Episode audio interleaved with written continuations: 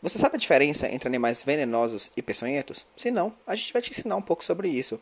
Este trabalho tem como objetivo ensinar as diferenças entre os animais venenosos, não venenosos, peçonhentos e não peçonhentos. Além do mais, este trabalho também tem como objetivo explicar algumas estratégias evolutivas e ecológicas, como por exemplo o mimetismo, conceitos muito importantes que você certamente precisa saber.